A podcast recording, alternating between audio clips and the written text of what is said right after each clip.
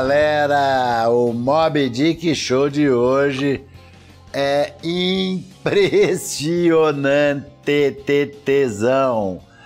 É um cara que quando ele nasceu, o pai dele falou o seguinte: meu filho vai chamar Vela 420.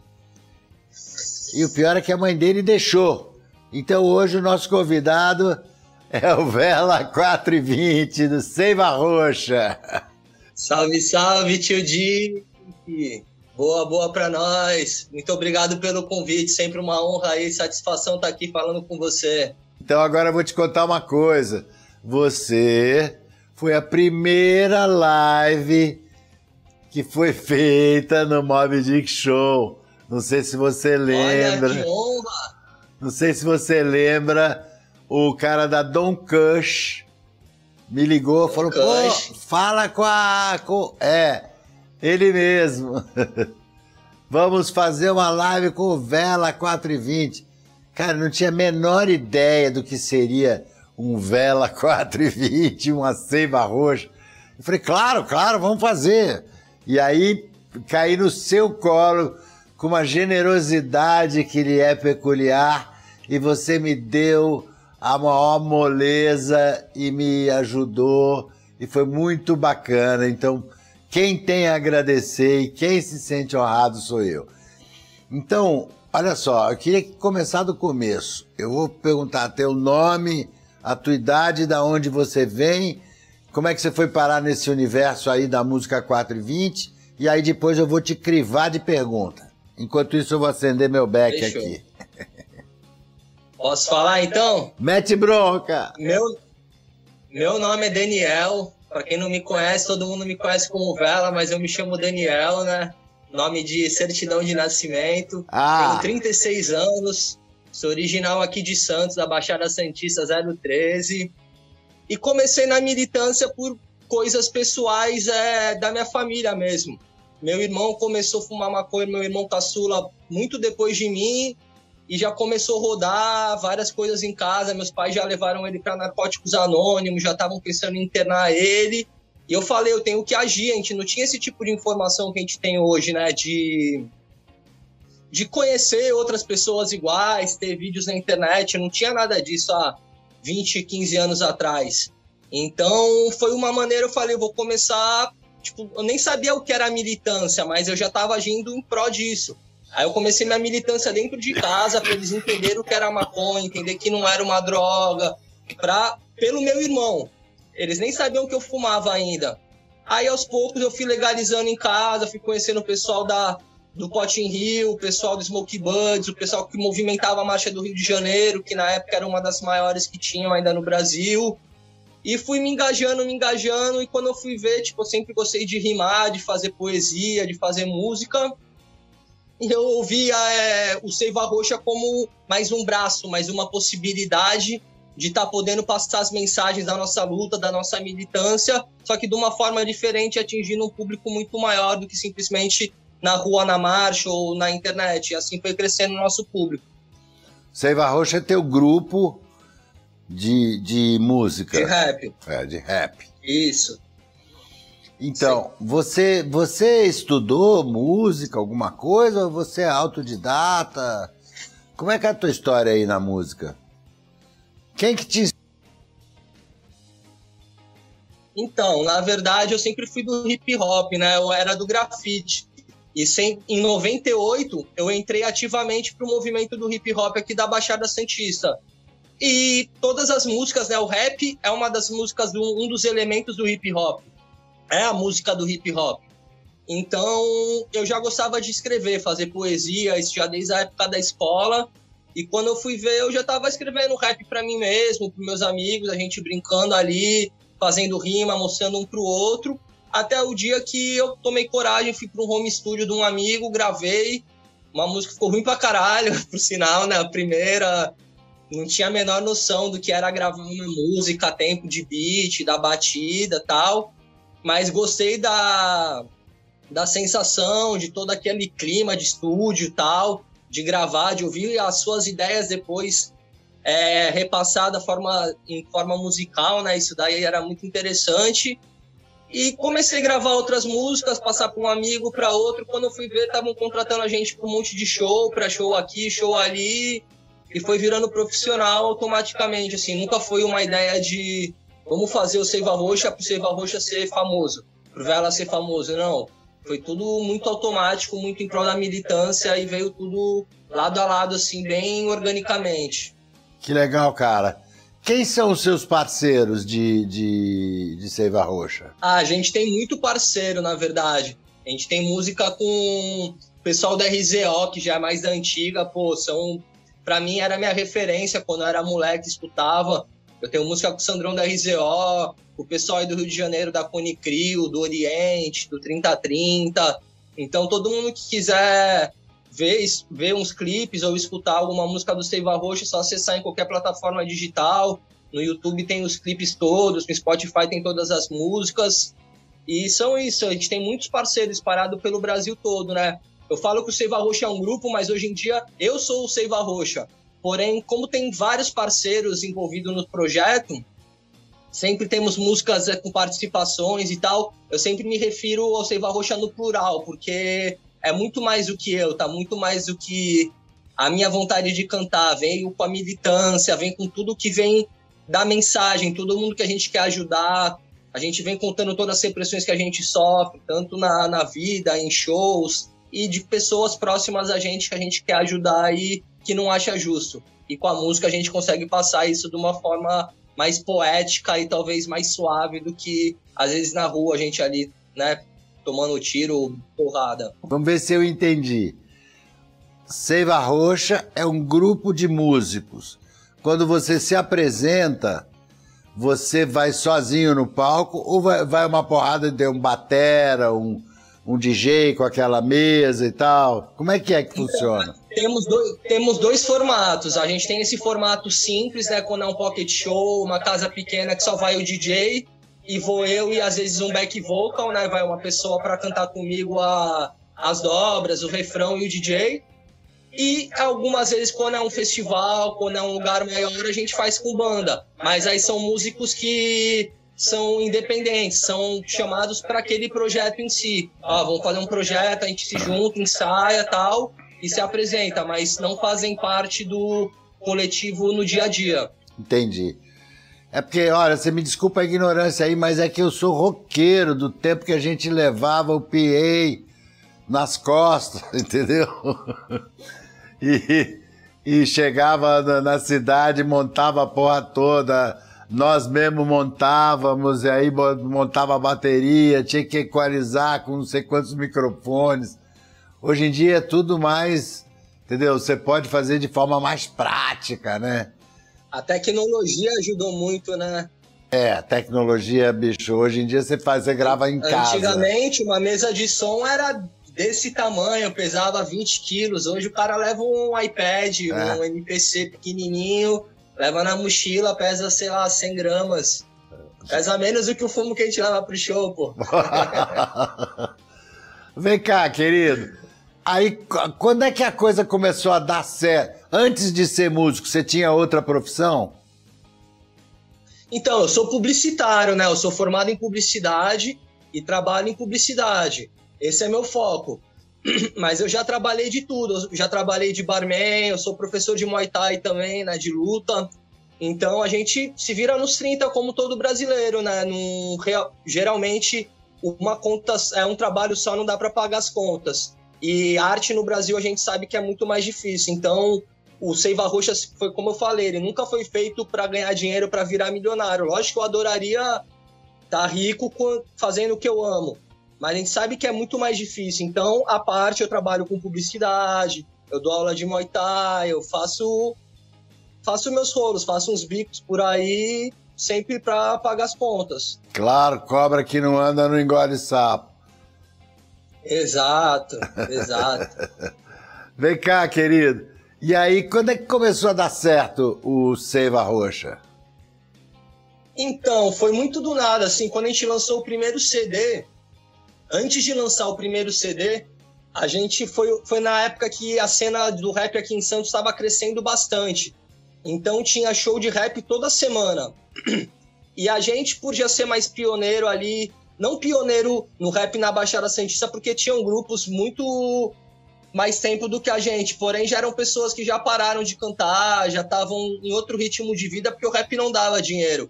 Então a gente era o grupo em ascensão, digamos assim, era o grupo mais famoso assim na, na época em Santos. Então todos os shows eles contratavam a gente para fazer a abertura ou para fazer o show junto com o grupo principal.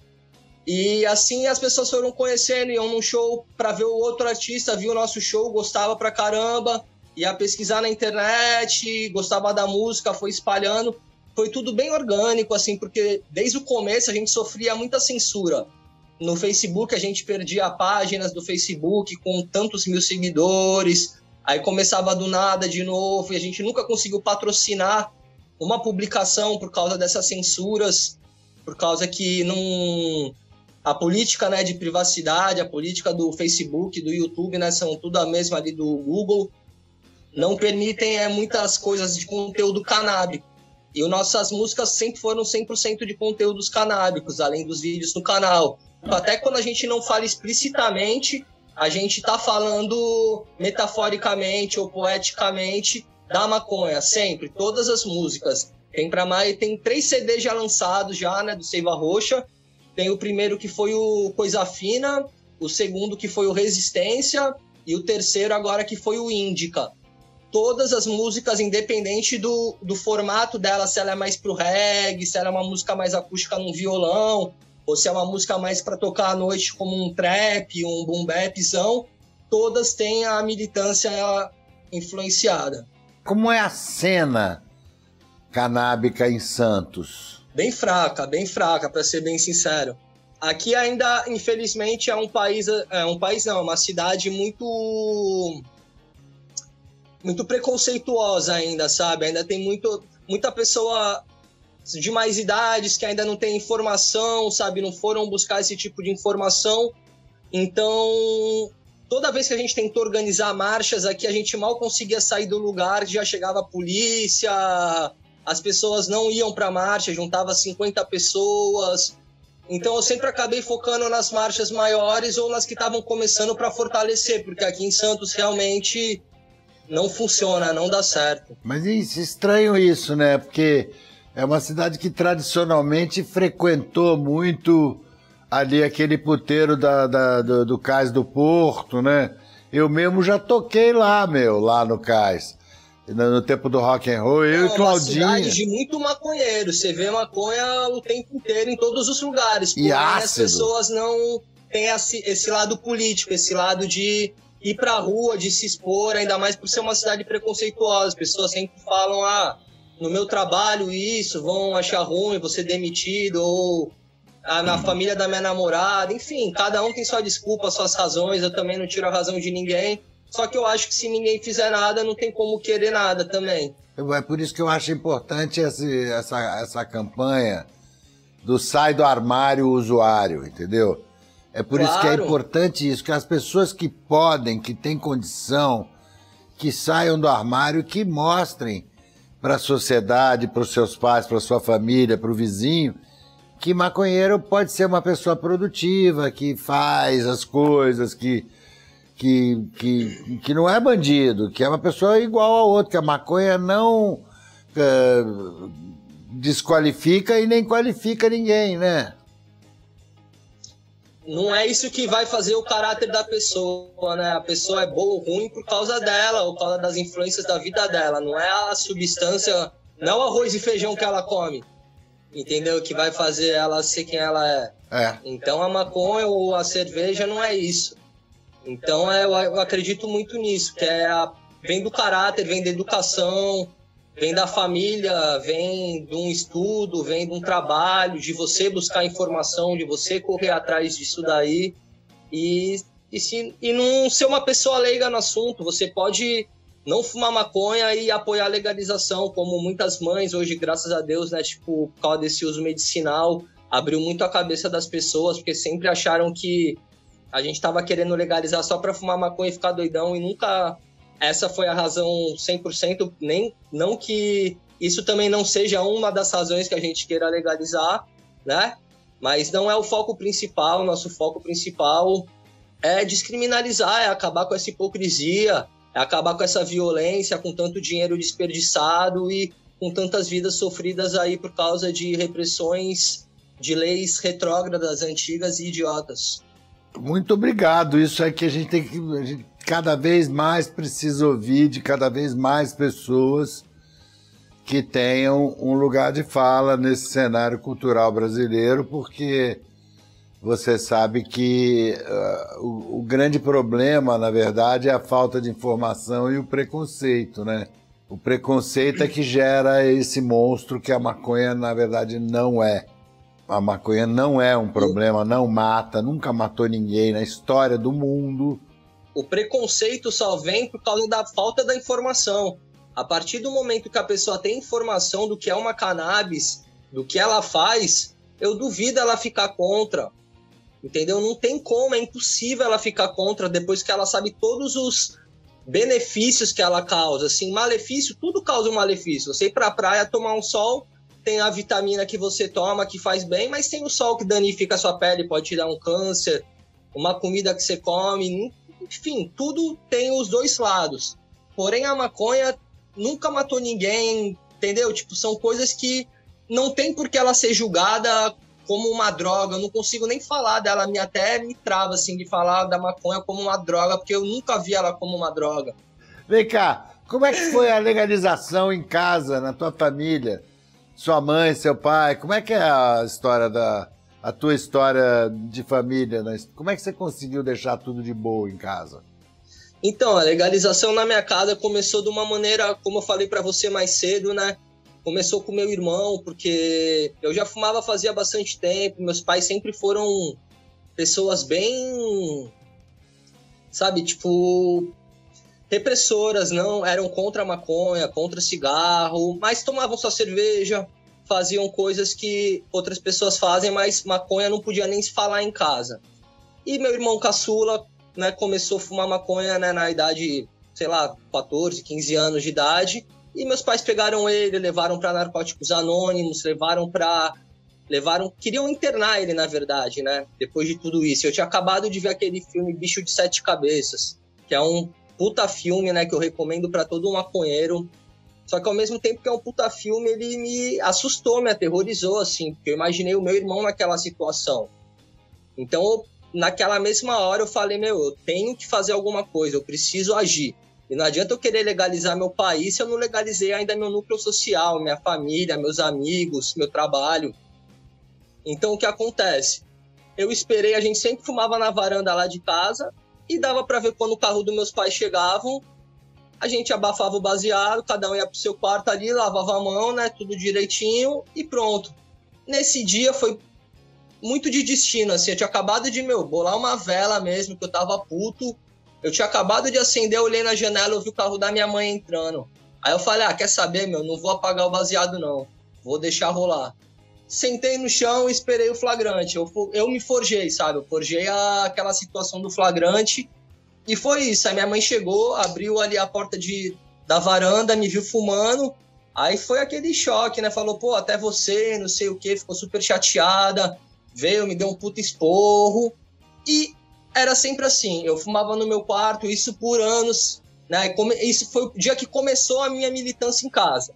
Aí por anos eu fumava em casa, botava é, toalha na porta, acendia incenso, mas nunca adiantava. Meus pais sempre sabiam que a gente estava fumando. Aí batia na porta, vinha, esculachava e era a hora que eu argumentava. Na hora eles nunca aceitavam o meu argumento. Mas eu sabia que depois, quando eles iam dormir ou eles iam estar naquele momento de, de paz, eles iam refletir sobre o que eu estava falando que ao mesmo tempo que eles falavam que preferiam que eu levasse uma mulher para casa, uma namoradinha para casa, para não ter que ficar transando na rua ou num ilha poxá da vida, como estava falando mais cedo, me botando em risco, eu não precisava estar tá fumando na rua também para me botar em risco com um policial, ser preso, que naquela época ainda era o artigo 16, né? Você ia preso ainda. Não era como é hoje em dia, um termo circunstanciado. Então, toda vez que eu rodava com eles, né, de propósito, já, já, eu já tinha o argumento todo formado na minha cabeça e foi indo, foi indo até o dia que eu me vi fumando com a minha mãe, conversando com ela na sala naturalmente. Não teve nenhum dia que ela chegou, ou meu pai chegou e falou: tá, vocês podem fumar em casa. Começaram a fingir que não estavam vendo, que ah, foi passando, ah, deixa ele, deixa ele. Quando eu vi, tava completamente legalizado. Tava bolando baseado no carro do meu pai, tava fumando na sala, vendo televisão com a minha mãe, e assim foi. Eu quis mesmo que você contasse essa história toda, eu queria que as pessoas soubessem da, como é importante isso. A primeira missão do maconheiro é legalizar em casa. Para que teus pais vejam que, apesar de maconheiro, você é um cara que produz, você continua trabalhando, você não deixa a peteca cair. E isso é o mais importante. Maconheiro, então, tem que se esforçar em dobro, porque a gente já carrega esse estigma, esse carimbo de vagabundo. Então a gente tem que ser o dobro de esforçado e o dobro de trabalhador para exatamente tirar esse preconceito. Concorda comigo ou não? Com certeza. Porque é o que eu estava falando, se a gente não legalizar no nosso núcleo social, não adianta a gente querer legalizar o nosso país. Você ainda não legalizou, você não saiu do armário. Então, como você quer que os outros saiam por você? Entendeu? É por isso que existem as marchas e, e é um dos hinos da marchas é esse, é ei, o usuário saia do armário. A gente faz faixas, a gente grita aí São Paulo inteiro para todo mundo ouvir, descer dos prédios. E não é à toa que a gente já passou de 100 mil pessoas nas marchas da maconha de São Paulo. Graças a Deus, cada vez mais vem aumentando as marchas do Brasil inteiro, né? Em várias cidades grandes e pequenas. Em Floripa tem crescido bastante, Curitiba, várias cidades do interior do Rio de Janeiro. Rio de Janeiro eu acho muito legal por isso, porque muita cidade de interior começou a fazer marchas independente, não focar só na marcha do Rio, na principal, aquela de Ipanema e tal, né? Começaram a fazer ali em Niterói, começaram a fazer ali em Caraí. Marcha das favelas. Marcha das favelas. Tem bastante head shop. E também eu acho que é uma coisa que no Rio tem uma vantagem, mesmo sendo uma coisa assim bem conflitante, é que no Rio de Janeiro o maconheiro, eu acho que ele anda mais tranquilo assim, sabe? A polícia não liga tanto pro maconheiro, porque pô, o Rio de Janeiro vive uma guerra civil, né? Infelizmente, a gente vive uma guerra civil no Rio de Janeiro, isso é explícito. Você pode estar numa praia maravilhosa, você olha para trás, você vai ver o caminhão do exército passando, é um BOP todo blindado, é arrastão, é tiroteio, você acostuma com isso. Então, o policial te pegar com baseado, ele tá mais querendo é te extorquir do que te levar para a delegacia. Ele não vai querer te levar para a delegacia, que fica até feio para ele com tudo que acontece. Mas no resto do país, não. Eu vejo muitas e muitas pessoas, inclusive aqui em Santos, fala de uma pontinha que você tava fumando, se você jogar no chão, o polícia pegar, você vai para a delegacia nem que seja para assinar um termo circunstanciado, eles vão te levar. E uma pontinha na mão do preto é tráfico, uma pontinha na mão do branco é usuário. Exatamente. Tem essa ainda, né? Tem ainda a, aonde foi a, que aconteceu a situação, né? Se foi na favela, se foi na praia, se foi na zona sul, se foi na zona norte. Então tudo isso influencia, porque quem decide isso é o delegado. Aí até a juíza, né, ver o que é certo e o que tá errado, você já foi preso. Você já tá num CDP da vida aí, num Bangu ou num CDP do Brasil e tá preso. Por causa de um baseado ou por causa de um quilo de maconha. Você já rodou alguma vez? Sim, infelizmente sim, mano. Já rodei algumas vezes.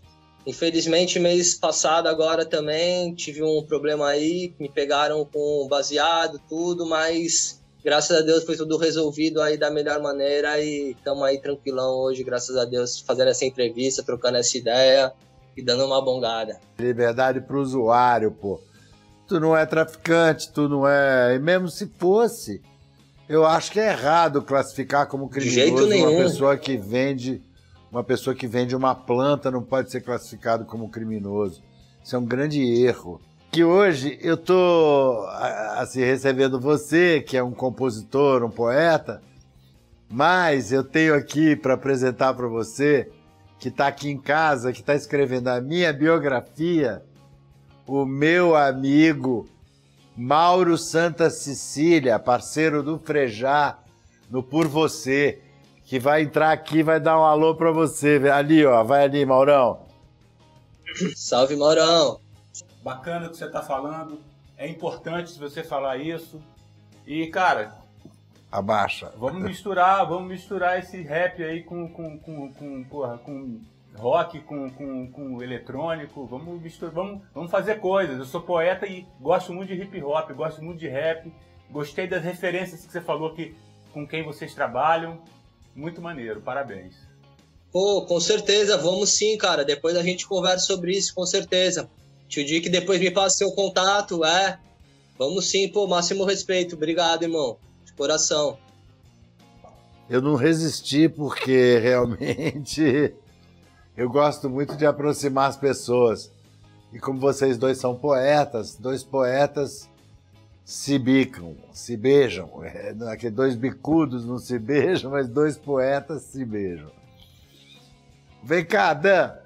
É, o, que, que vai acontecer agora? você já está fazendo show presencial? Como é que está a tua vida? Como é que vai recomeçar a tua vida? Quais são os seus planos aí para o futuro?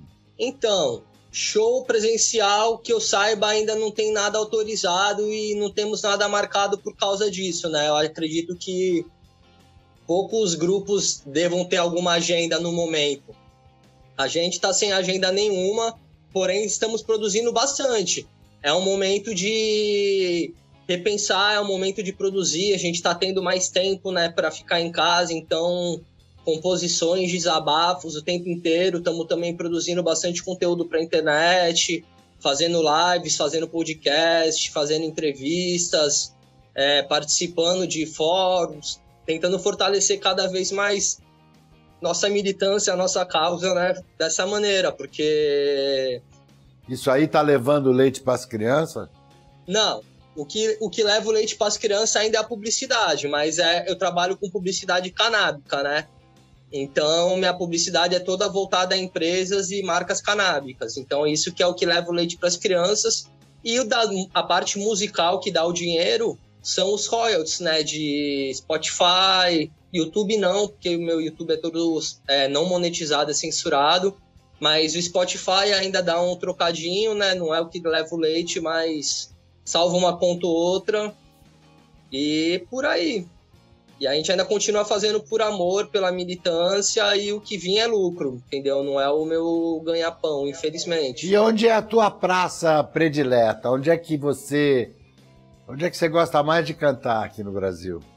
Ah, mano, Rio de Janeiro, pô, é muito especial, cara, porque a gente canta nos lugares muito lindos, sabe? Mas ao mesmo tempo, São Paulo é, é o polo do rap, né? São Paulo você vai lá, é o rap de verdade, tu sabe que tipo, a pressão é outra, é outro tipo de rap. Então, é um rap, é um comprometimento muito maior, você tem uma responsabilidade muito maior, talvez, do que em outros estados. Um público mais qualificado, talvez, que sabe mais o que você está cantando, entende melhor a, a onda do rap. É porque é um cenário mais antigo, né? O cenário do rap no Rio de Janeiro é um cenário mais novo, é de uns 10 anos para cá, 15 anos talvez. O cenário do rap em São Paulo já tem aí, sei lá, 40, 50 anos, desde que África Bambata veio lá do lá dos Estados Unidos, né, lá da, da terra dele, lá com, com a Zulu Nation, com toda essa organização. Eu acho que já influenciou muitos músicos, como Marcelo D2. Você vai me desculpar, mas você sabe qual foi o primeiro rap brasileiro? No Brasil eu não sei quem foi o primeiro, não. Foi o Jair Rodrigues, meu. Deixe que diga, o que pense, que fale, deixe isso pra lá, vem pra cá, o que é que tem? Eu não tô fazendo nada, você também. Faz mal bater um papo assim gostoso com alguém? Não é inacreditável Verdade. isso, cara? Não é inacreditável. Porra, a gente tava conversando aqui outro dia com o Mauro. Que inacreditável, cara, como a música brasileira é criativa e sempre pulou na frente todas as os movimentos, você vai olhar, já tem um Brazuca que já fez isso. E para mim, ó, sabe qual que é o maior rapper do Brasil até hoje? Porém, ele não canta rap, só que todas suas músicas são completamente rap puro, puro, puro. Bezerra da Silva. Pô. Bezerra, pra mim, é o maior rapper do Brasil. Ele sabotagem, cara, tinha que ter feito uma junto. Ele é rapper de verdade. É aquela música malandreada, aquela música, pô, favela, periferia, que fala que o rap original, que é o que eu falo do movimento mais antigo de São Paulo, sempre falou. Quando chegou no movimento carioca, já abordavam outros temas, né? Falavam já de festas, praias, tipo, do ritmo do, de vida do carioca, né? Saiu daquela, do ritmo do, da periferia de São Paulo, de Curitiba, Paraná, né? Que também era um movimento forte, pra Zona Sul. Aí começou a tocar em boates, começaram festas com cachês, e hoje você vê gente vivendo de rap, você vê gente milionária com rap, moleque com 22 anos de idade, o cara já tá milionário com rap, entendeu? E, e cara com 20, 30 anos de carreira no rap não, não tem um real ali, tá fazendo vários outros bicos para viver. Porque hoje a cena dá dinheiro. Conta aí, você tem alguma coisa para uh, eh, falar para as pessoas? Querer que as pessoas vão te, te ver em algum lugar? Ó, primeiro eu gostaria de ver você dando uma bongada nesse bong de vidro que eu tô namorando ele desde a hora que começou. Esse, esse aqui, ó. Esse roxinho aqui na mesa, aqui, ó, de vidro. É, ele, ele, ele tá sem a, a pontinha dele. Ah, o copinho bom, né? É, e ele tá com essa flor aqui, ó, dentro. Que linda, tá de vaso, ah, então tá bom. Ah, ele tá de vaso tá decorativo. Hoje. É. Tá lindo, tá lindo. Que pena, achei que você ia dar uma bongada pra eu ver. Mas eu ah, tenho esse eu tenho... aqui. Boa, tem mais um. Esse, esse aqui é, de é o... né? É o Pufco. Esse aqui é do. do dos Quadafun. E esse aqui é da Pufco, que é um. É um Deb é, portátil. Estação, né? É, sensacional, bicho. Pô, e o que eu tenho para falar para as pessoas é para ter um pouco de calma, de paciência, né? Porque nesse momento tá todo mundo muito agoniado, ninguém sabe o que vai acontecer. Relaxa, fuma um, entendeu? Tenta botar sua cabeça em ordem, seus projetos, tá? Melhor momento para você organizar seus projetos é agora. Muito bem. Entendeu? Agora a gente está tendo tempo para isso. Nossa vida sempre foi corrida, a gente sempre reclamou de não ter tempo. Hoje o que mais tem é tempo, meu. Produz. Tenta, corre atrás do seu sonho. Se não for produzir, corre atrás do seu sonho, de uma viagem quando puder, quando abrir as fronteiras de novo, se prepara para isso. Entendeu? Cria um roteiro, escreve, desabafa, compõe, cria um canal no YouTube, faz o que você quiser, mas relaxa, faz alguma coisa, produz, pra gente continuar frisando e tirando esse estigma que maconheiro não faz nada, maconheiro fica fumando em casa, deitado vendo televisão, não é isso. Vamos produzir, vamos trabalhar, vamos fazer alguma atividade física, vamos cuidar das nossas plantinhas. Eu acho que é isso. É muito importante uma pessoa como você falar isso, que sou eu que falo uma coisa dessa, né? Ah, aquele coroa lá, aquele velho já. O que, que ele entende? É, mas você é um jovem, um, um, um camarada bem sucedido, que chegou no, no seu lugar de fala falando isso para a rapaziada, é muito bom, cara, muito bom mesmo. Eu queria saber para quem ou para o que que você liga o foda-se. Pra quem? Pro Bolsonaro, óbvio. É triplo foda-se pra ele, ó. É um aqui, outro aqui e outro aqui. E pro Alexandre de Moraes também, mano. Pro ah. Alexandre de Moraes também, que não libera a nossa vista aí. É, voltar pro nosso julgamento no STF. Tem que julgar, né, no, no STF. É porque ele, ele pediu vistas, entendeu? E aí ele sentou em cima. É foda, então vai esses dois foda-se, grande foda-se para essas duas pessoas. Então tá, olha só. Depois desse triplo foda-se do Vela 420 do Seiva Roxa, siga, persiga, vá atrás, porque é um som bom e totalmente engajado no ativismo canário. Foda-se você também. Um beijo.